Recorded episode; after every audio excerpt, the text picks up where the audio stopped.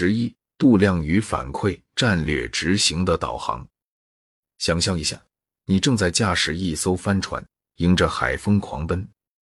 你没有罗盘，没有地图，甚至连天际线也被一片雾气遮住。你会怎么做？可能会慌乱，甚至迷失。同样的，在企业的海洋中，如果没有度量和反馈，我们的战略执行就可能会像无头苍蝇一样乱撞。度量和反馈就像我们的导航仪，它们是我们执行战略的重要工具。只有通过它们，我们才能了解我们的执行是否正确，是否需要调整方向，进一步行动是什么。在这一章节，我们将通过详细、有趣的案例和新颖的个人观点。来详细了解度量和反馈在战略执行中扮演的角色。首先，我们来看度量的重要性。度量是我们理解业务运行状况的基础，它是我们掌握的最直观、最实质的信息。比如，麦当劳在全球范围内拥有超过三万六千家门店。如何确保每家门店都按照标准化的流程运行，并提供一致的产品质量，是一个巨大的挑战。为了解决这个问题，麦当劳利用一套精密的度量系统来跟踪和管理其运营数据。这个系统包括了订单处理时间、食品制作时间、库存管理等多个关键绩效指标 （KPIs）。通过这些数据。麦当劳能够及时发现问题，制定改进措施，并通过其全球网络迅速执行。例如，如果某个地区的门店出现了订单处理时间过长的问题，麦当劳可以迅速识别出这个问题，并部署训练团队帮助这些门店改进。这个过程就是一个典型的度量和反馈的应用案例。然而，度量并不是一切。无论度量的多么精确，如果没有反馈，那么这些度量就像没有灯塔的航船，无法知道自己的方向。反馈是我们理解、学习和改进的关键，它使我们能够知道我们的表现如何，是否需要调整，如果需要，应该如何调整。我们再来看美团，美团是一个典型的平台型企业。他们的商业模式依赖于大规模的用户和商户。为了管理这种复杂的网络，美团开发了一套复杂的度量和反馈系统。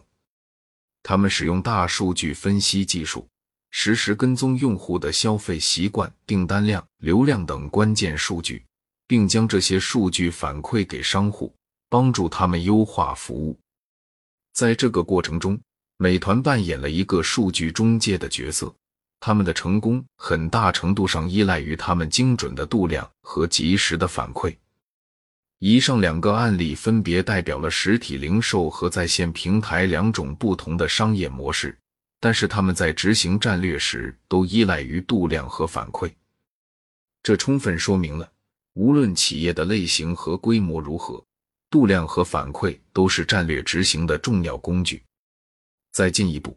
如果我们把视线投向更远的历史，我们会发现，度量和反馈不仅在现代商业中扮演重要角色，他们在历史的长河中也起到了关键的作用。公元前四百八十年的萨拉米斯海战就是一个生动的例子。在这场战役中，希腊海军通过精确度量波斯舰队的数量和分布，并通过反馈及时调整自己的战术。成功击败了波斯的海军，这个历史典故充分展示了度量和反馈的力量。无论是在商业领域，还是在历史的长河中，度量和反馈都是一个通用的原则。它们是我们理解世界、改进自我、实现目标的重要工具。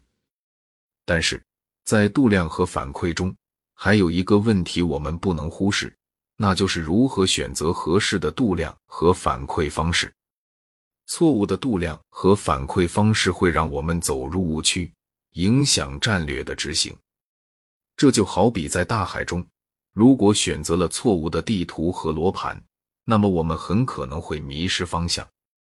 沃尔玛作为全球最大的零售商，其成功可谓是建立在其高效的供应链管理和大规模采购的优势上。然而，在其初期的扩张阶段，沃尔玛过度依赖销售额作为其业务成功的唯一指标。这种单一度量方式使得他们忽视了其他重要的因素，比如客户满意度、库存管理、雇员的待遇和满意度等。例如，沃尔玛在进军德国市场的过程中，由于过分追求销售额的增长，以至于忽视了对本地消费者购物习惯的理解和适应，结果导致他们的产品并未受到德国消费者的欢迎。最终在二零零六年退出了德国市场。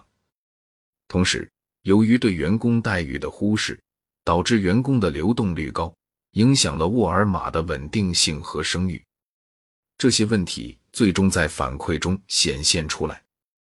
消费者的抱怨、员工的离职、市场份额的下滑，都是强烈的反馈信号，暗示沃尔玛需要调整其度量方式，更全面的理解和管理其业务。